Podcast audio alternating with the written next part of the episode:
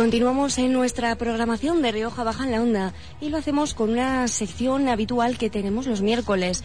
Hoy concretamente hablamos en Indismatic con el ya habitual colaborador Alberto Sánchez. Buenas tardes, Alberto. Hola, buenas. ¿Qué tal estás? Bien, bien. Empezando el nuevo curso en septiembre. Ya estamos todos, ¿verdad? Con las miras puestas en ese nuevo curso. Em, ¿Qué nos vienes a contar hoy? Hoy, para empezar el nuevo curso en septiembre, para empezado por un repaso de, eh, de las reglas de oro en redes sociales. Vale, algo muy importante, ¿no? Porque hoy en día casi todos tenemos redes sociales, bien sea Facebook, Twitter, Instagram o algunos lo tienen todo. Entonces, bueno, pues cuéntanos. Vengo a hablar de cinco reglas de oro en redes sociales para porque ya que todo lo que ahí publicamos es una extensión de, del mundo con un gran impacto en nuestras vidas reales, en nuestro, por ese motivo es necesario tener en cuenta estas cinco reglas de oro para movernos en ellas, para estar en redes sociales sin tener mayores problemas. el primero de todos es eh, no hagamos caso a los trolls. Eh, la definición de troll es, una persona, aunque no lo parezca, que bajo el anonimato de, Internet publica mensajes en foros, chats o en alguna red social.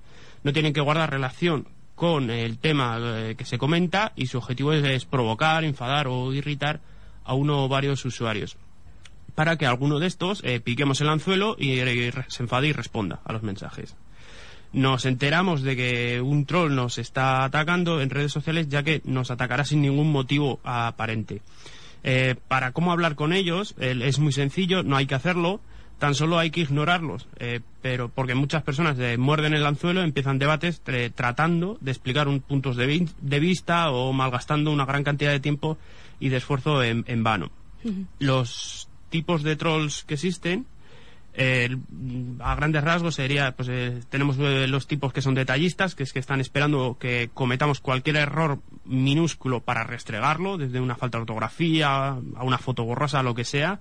Luego tenemos otro tipo que es el insultador, que, se, que, responde solo con insultos a cualquier publicación. El incongruente, que responde comentarios sin sentido. Es decir, escribe sin aportar nada más que más caos y, que más discusión.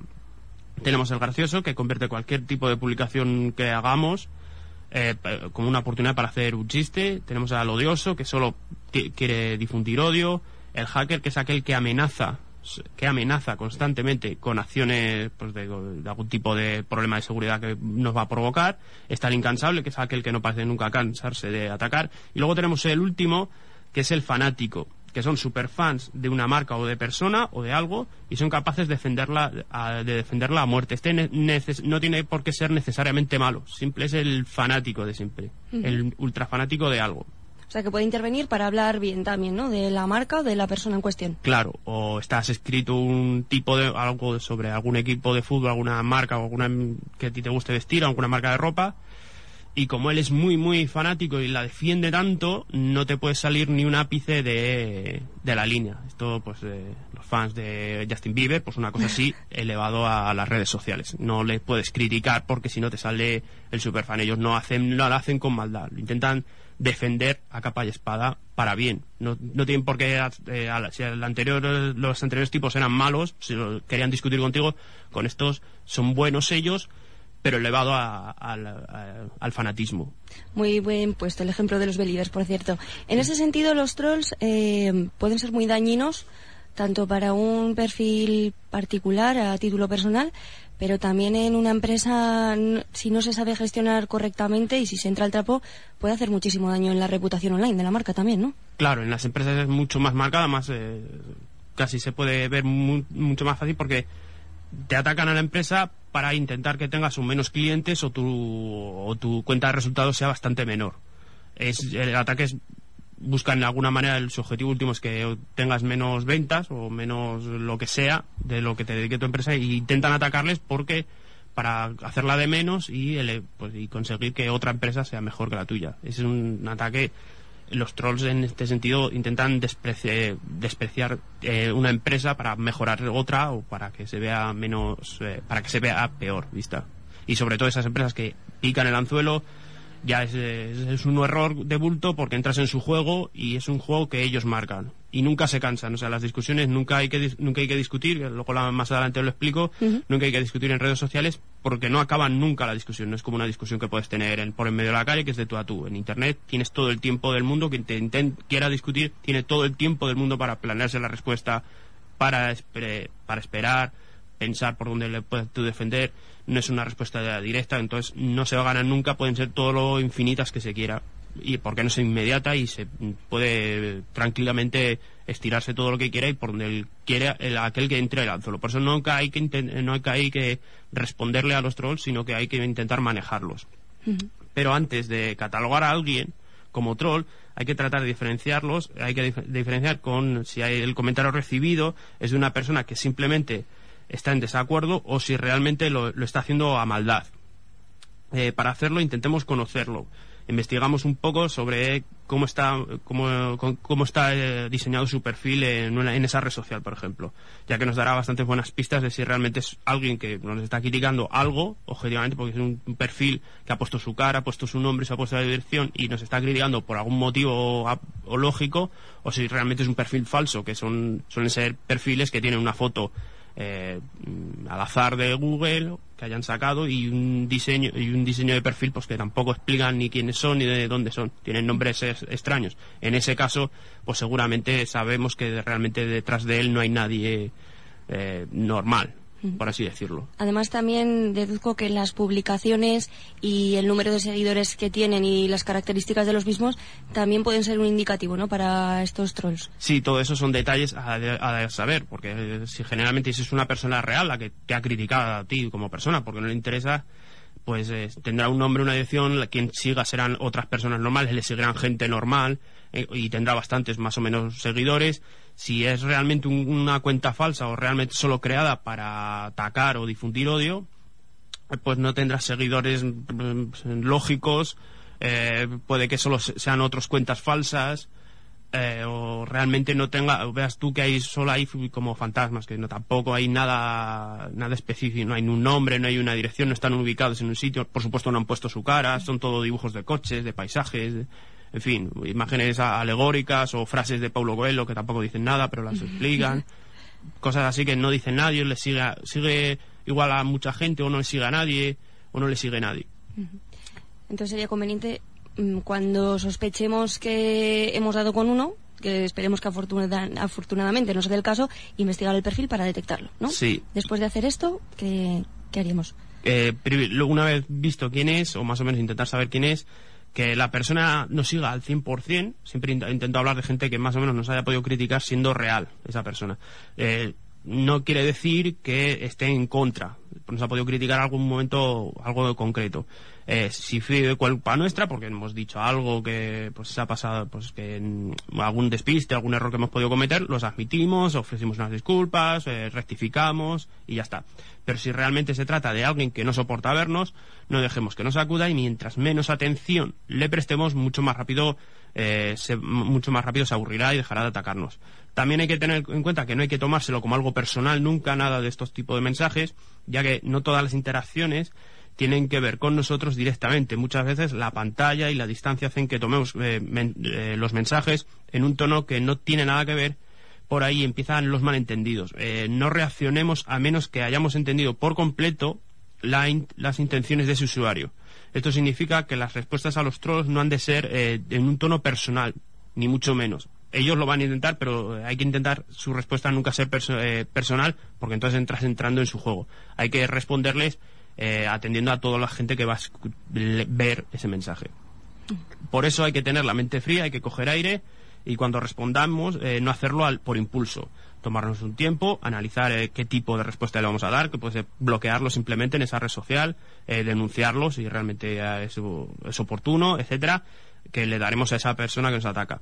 Sobre todo pensemos en las consecuencias eh, que pueden tener o puede generar la respuesta que le demos. A veces muchos famosos que son insultados en redes sociales mm, responden o retuitean ese mensaje para destacar la tontería que que te han podido decir. Y luego, después de esto, hay que, tendremos que aprender de ello. Y si alguien está en desacuerdo eh, con nuestro contenido, usémoslo, aprendamos de, esos, de ese ataque, de ese troll, para mejorar. No caigamos en pelearnos eh, o en sentirnos mal al respecto y respondamos con gracia, más o menos, y algún tipo de humildad. Eh, aunque lo más fácil siempre es borrar el mensaje, no cometamos de, de hacerlo, de borrar el mensaje de, del insulto sin analizar las consecuencias. Eh, podemos sacarle aprovecho a todo lo que dicen y crear mejores contenidos. Por si nos han criticado alguna foto borrosa, alguna foto que no es exactamente lo que queríamos eh, pues comentar. En algunos casos hay que tener cuidado con el troleo excesivo, ya que puede ser considerado ya como ciberacoso, en cuyo caso, si alguien ve estos comportamientos, lo mejor es denunciarlo a las autoridades y reportemos la situación a los moderadores del foro o la red social en la que se produzcan. En todas las redes sociales tenemos la opción de, denunciar algún tipo de contenido. Por eso cuando nos estén insultando o nos estén eh, redes sociales, lo que recomiendo es eh, guardaros el pantallazo, denunciarlo ante la red social y luego a partir de ahí ya ir decidiendo qué más hacer. Pero sobre todo no borrarlo y ya está y bloquearlo. O sea, quedaros el recuerdo. Por si acaso lo borran antes, ¿no? Ellos. Claro, por si acaso porque te estás quedando con la prueba reportemos ante la red social, porque generalmente ya se provocan todo por redes sociales o foros, ante los moderadores, y ya te intentaremos, ya empezaremos a defendernos bien. Luego tener claro que en redes sociales nunca discutimos, ya que se perjudican y no se consigue nada beneficioso de una discusión en redes sociales. Y esto mismo es lo que busca un troll, nada, nada bueno. Entonces, si entramos en su juego, la discusión siempre nos va a perjudicar a nosotros. Porque nosotros, por así decirlo, sí que tenemos una persona en la que somos una persona en redes sociales que hemos puesto nuestra cara. El troll no. O el troll malvado, por así. No es aquel persona que por lo que sea está en desacuerdo en un momento dado. Otra regla de oro es que no publiquemos nada ilegal. En muchos países pueden multarnos o incluso pueden... Eh, eh, podemos enfrentarnos a consecuencias más graves por publicar, compartir acciones de eh, algún tipo de acción en redes, eh, en redes sociales. Por ejemplo, en España serían los que publican los vídeos superando los límites de velocidad o los policías que en acto de presencia se graban bailando en el coche patrulla. Que últimamente hay bastantes de esos, ¿no? Hay algún ejemplo claro que si alguien quiere, pues por, por, internet está. Así que mejor no hacer acciones ilegales, obviamente, no compartirlas en redes sociales además de las consecuencias legales que puede tener la acción, eh, compartir contenidos de dudoso gusto a la larga perjudicará nuestra imagen online y en general pensemos en las empresas y en nuestros padres cuando vayamos a subir contenido de este tipo y no únicamente en lo bien que se lo van a reír nuestros amigos. Pensar que no solo cuando publicamos algo no solo lo va a ver aquella persona, que la, aquel grupo de amigos que tenemos en esa red social, sino todo el mundo que está en esa red social o tiene acceso a esa red social, o sea, a ese amigo de amigo.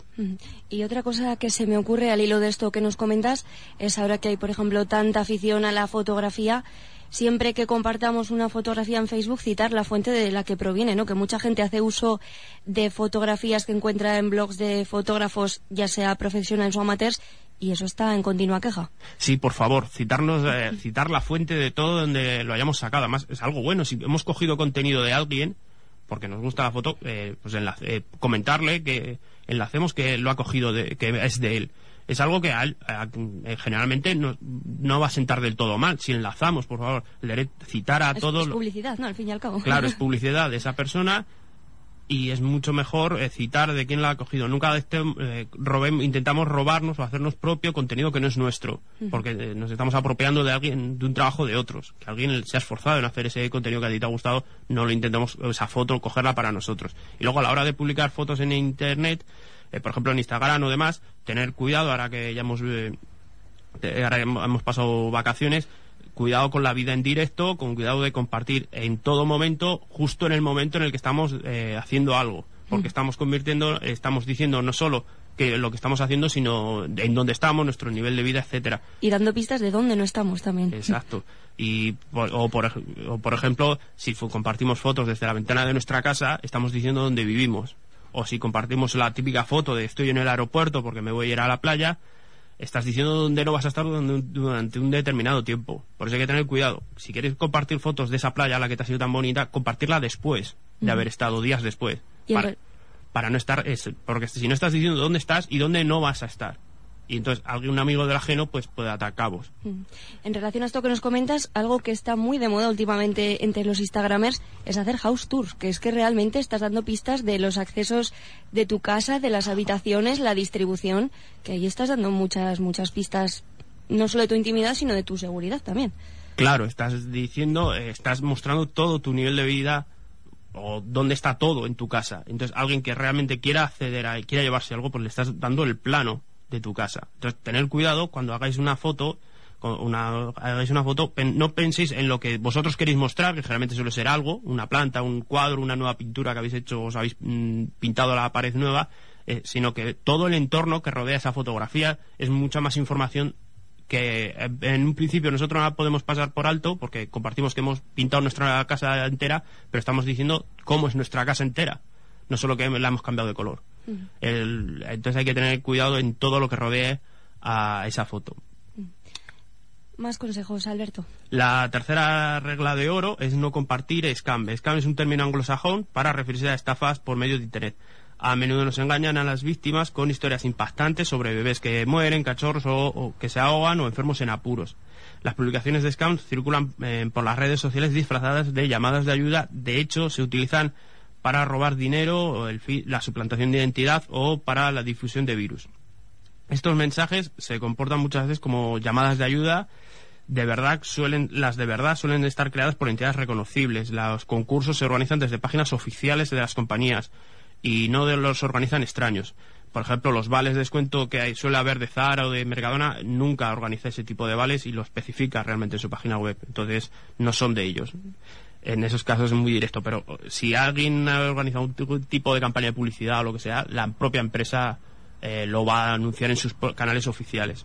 Por ello es mejor eh, que estemos alerta, comprobar que la publicación antes de hacer clic en compartir y es mejor no, eh, no hacer clic antes de mensajes dudosos para no poner en riesgo eh, y poder ser víctima de scam. Un ejemplo reciente era el juego que se propagó por Facebook, que la pregunta ¿a qué famoso te pareces?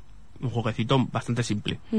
Eh, los creadores de este juego, que es aparentemente inofensivo, hay una startup de Corea del Sur que, que está detrás de este tipo de juegos y de varios escándalos de privacidad y manejo de la información. Según el fundador de esta empresa, eh, no venden ninguna información que han atesorado de los perfiles que de las perfiles de las personas que jugaron. Ya recordemos que cuando jugábamos a este juego e íbamos con nuestro perfil de Facebook en el que y decíamos poníamos nuestra foto y nos asomaba algún famoso en el que podía ser parecido a nosotros. Bueno, estábamos compartiendo, estábamos enlazando toda la información que tengamos en nuestro perfil, se la estábamos dando a él. Bien, este, bueno, él las tenía, toda esa información la va atesorando hay que añadir que en eh, este año Amnistía Internacional eh, reveló que nuestros datos en Internet cuestan unos 7 céntimos de euro por persona, por lo que imaginemos los millones eh, de datos de usuarios que acumula esa empresa a 7 céntimos cada uno. Y ya me pregunto quién se cree que no vayan a hacer nada esa empresa con semejante potencial. Si algo es valioso en redes sociales son nuestros datos privados. Lo valioso que es para Facebook y lo poquito que cuesta vender a título de cada perfil, por ejemplo en mi perfil, que poco está costando. Siete céntimos es una miseria. Claro, pero son muchos millones. Eh, para uno es muy poco, pero elevado a mucha potencia. Además, Facebook es una gran encuesta social en la que le estamos diciendo nuestros gustos mm. y nuestras aficiones, dónde nos movemos y dónde no, para que luego él, su negocio es vendernos la publicidad relacionada. Eh, Luego, la cuarta regla de oro en redes sociales es pensemos en la reacción de los demás. Puede que tengamos compañeros de trabajo, jefes y clientes entre los seguidores de Twitter, Facebook o Instagram. Por ejemplo, cuando solicitamos un nuevo puesto de trabajo, desde recursos humanos es cada vez más normal que comprueben nuestros perfiles en redes sociales. Concretamente, el 87% de las empresas en España reconoce utilizar las redes sociales para reclutar talento y consultar eh, la actividad de los candidatos antes de contratarles. El 28% de los reclutadores dice haber rechazado a algún candidato por su reputación online, por apología de la violencia, discriminación o publicar algún tipo de contenido que pues, no, les parecía apropiado. Aunque hay que reconocer que solo el 6% de las empresas tiene una política de obligatoriedad respecto al uso de las redes sociales para atraer eh, nuevos atraer traer, atraer talento y de utilización como complemento para ampliar el proceso de selección.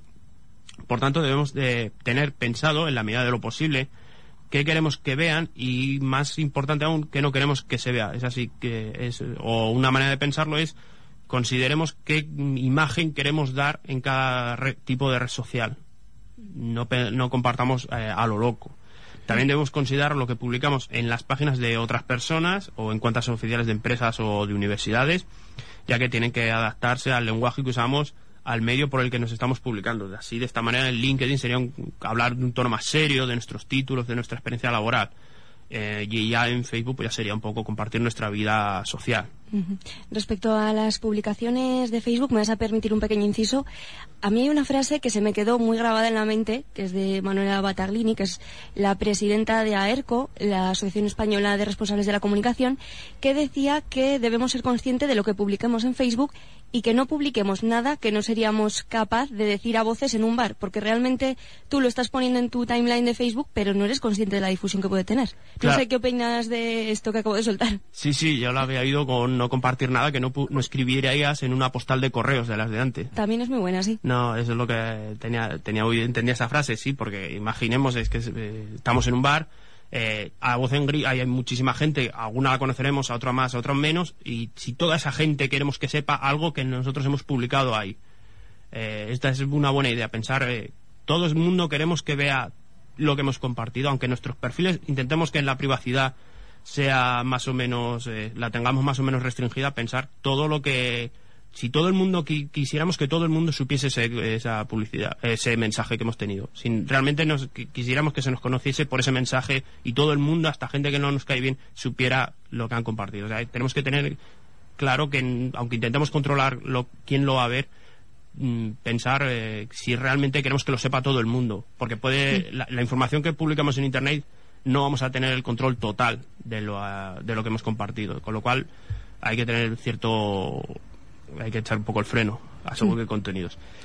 Y ya por último, la última regla de oro, que va en relación un poco a lo que estábamos comentando, es la de no compartir, compartir convertir nuestros datos privados en públicos. Muchas redes sociales invitan a nos invitan a añadir por la ubicación de una fotografía en Instagram o, eh, muestran los lugares eh, que hemos visitado. Si nos interesa un evento, la red social puede notificarlos a los amigos, por ejemplo.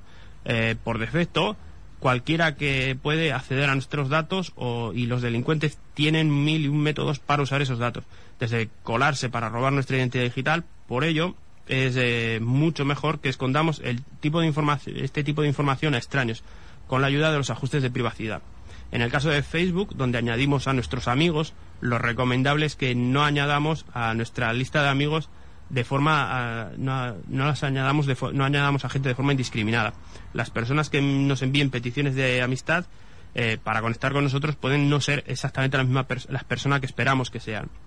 Incluso si Facebook informa de que ambos tenemos bastantes amigos en común, no aceptemos ninguna petición eh, hasta asegurarnos de que se trata realmente de alguien conocido. Y por último, los datos bancarios donde que deben ser muy privados, eh, ya que cuando tomamos café o damos un paseo con un amigo no le decimos ah, el número de tarjeta de crédito, en redes sociales tampoco lo hagamos. Esto suena muy obvio, pero es muy común encontrar a los usuarios publicando fotos de sus tarjetas de crédito personalizadas. Es muy sencillo eh, buscar en Google y podemos encontrar imágenes de tarjetas eh, sin mayores problemas. Buscamos en Google tarjetas de crédito personalizadas y veremos ahí como alguien se, ha, emocionado por la nueva la foto que ha podido poner en su tarjeta pero nos está viendo la personalización que le ha puesto en su tarjeta y está mostrando los números y si ya le da el reverso está mostrando el código secreto que hace falta para comprar online. Y esto, o hacerlo, buscar, a todos los que nos estén escuchando, buscar en Google que salen bastantes resultados. Y de hecho hay cuentas en Twitter que se dedican a, a buscarlas, o sea que tener cuidado. Muy bien, pues sin duda cinco consejos que yo creo indispensables, muy importantes y que debemos tener todos en cuenta. Alberto, nos quedamos ya sin tiempo, nos hemos pasado un poquito de la hora, entonces mm, tengo que despedirte y sobre todo agradecerte que te hayas acercado hasta los micrófonos de Onda Cero. A vosotros.